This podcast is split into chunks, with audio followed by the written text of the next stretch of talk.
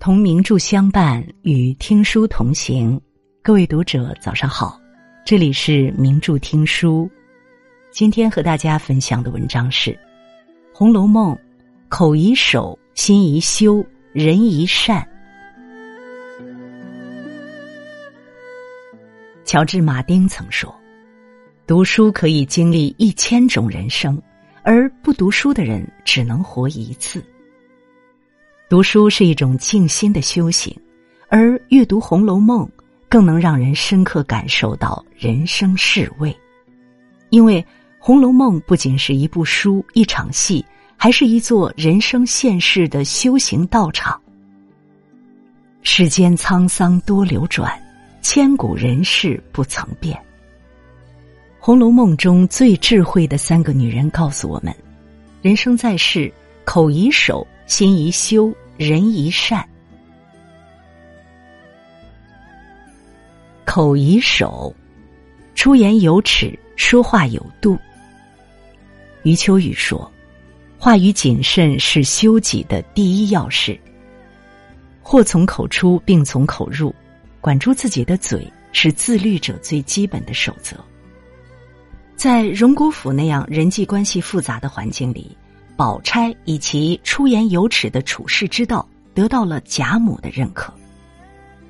贾母曾当着众人的面夸宝钗说：“提起姐妹，不是我当着姨太太的面奉承，千真万真，从我们家四个女孩算起，都不如宝丫头。”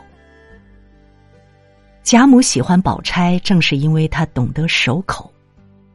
尽管宝钗出身珍珠如土、金如铁的薛家。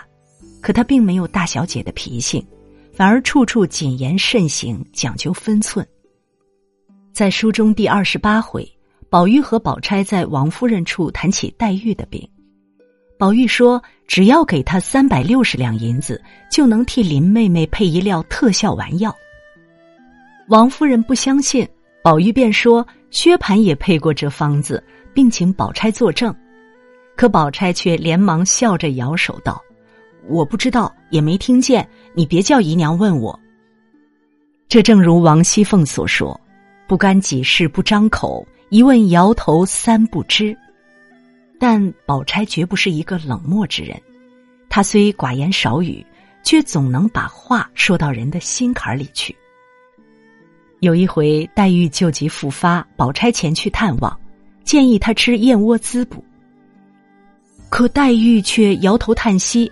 感慨自己现在是寄人篱下，平日里请医熬药、人参肉桂已经闹得天翻地覆，如果再有所求，难保不会被人嫌弃。一碗燕窝在宝钗眼里是平常事，而在黛玉这里却有这么多难言之隐。宝钗见状安慰说：“我虽有个哥哥，你也是知道的，只有个母亲比你略强些。”咱们也算同病相怜。我明日家去和妈妈说了，只怕我们家里还有，与你送几两，每日叫丫头们熬了，又便宜又不惊师动众的。这一番话说的恰到好处，既没有显露出一丝丝优越感，同时也安慰了黛玉，为其解决后顾之忧。就连林黛玉那样清高孤傲的人听了，也不禁感动不已。林语堂说：“话要说的巧，要说的少，言多必失，语多必败。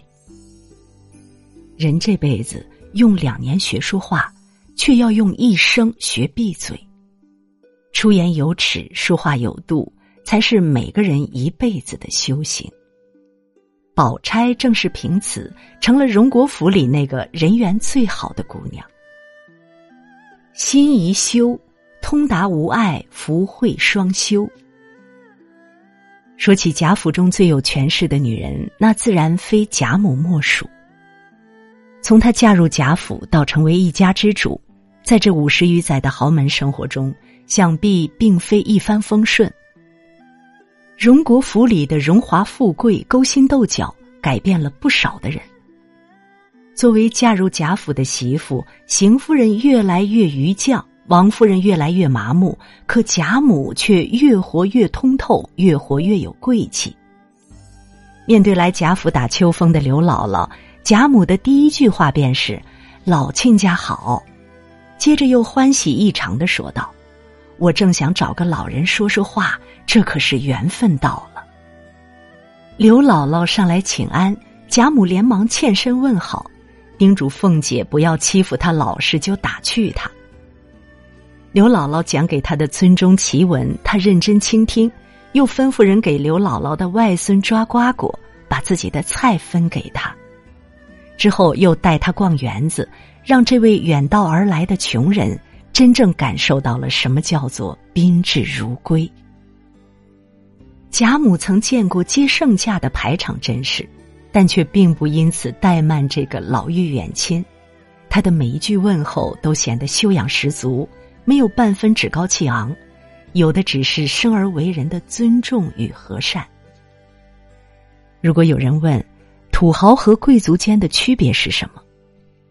贾母一定会告诉你，是一种文化教养下的心灵修行。面对贾府这样一个大家庭，媳妇熬成婆的贾母却并不痴迷权力，她把家中事务交给王熙凤管理，自己则开始享受安逸与休闲。后来，在面对操家时，家人们大都呼天抢地，悲痛不已。可贾母却没有丝毫抱怨，她只是默默拿出自己积攒的棺材本分给子孙，而后又竭力安排好下人去处。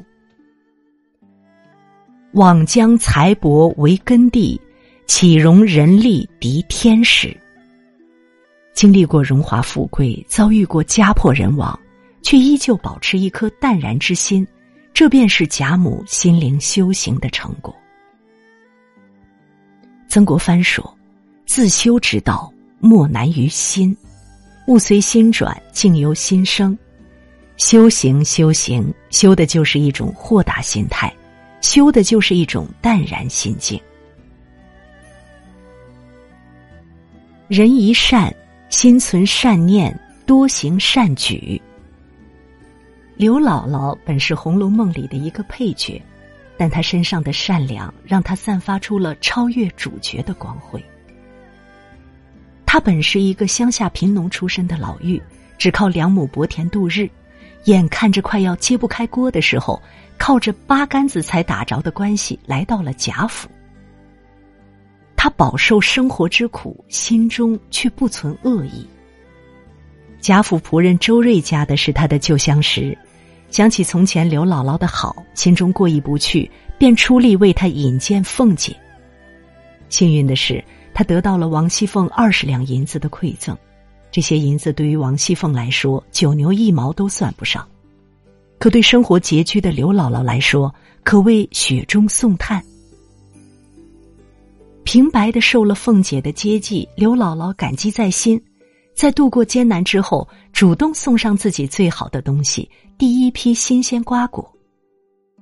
凤姐的女儿体弱多病，刘姥姥更知无不言，又是拜花神，又是起名字，引得凤姐佩服道：“到底是你们有年纪的人经历的多。”面对富有的贾府，刘姥姥没有生出一丝一毫的妒忌，反而尽自己所能，将欢笑带给众人。把生活经验传授给凤姐。贾府倾覆之际，亲朋好友都避之不及，只有刘姥姥闻讯大哭一场，又冒着风险赶去贾府救巧姐于水火之中。刘姥姥没有丰厚的财物，银钱上曾一度受恩于贾府，但面对众人，她自有一股热情，这股发自灵魂深处的慷慨。比金银财宝更加可贵。古人说：“善为至宝，一生用之不尽；心作良田，百世耕之有余。”人生一世，草木一秋，选择与人为善，便是善待自己。在《红楼梦》中有才情、有谋算的女子并不在少数，但要说起具有大智慧的人，恐怕当属上面这三位。宝钗言语有度，谈吐有致；贾母心有贵气，潇洒通达；刘姥姥位卑品高，以善为先。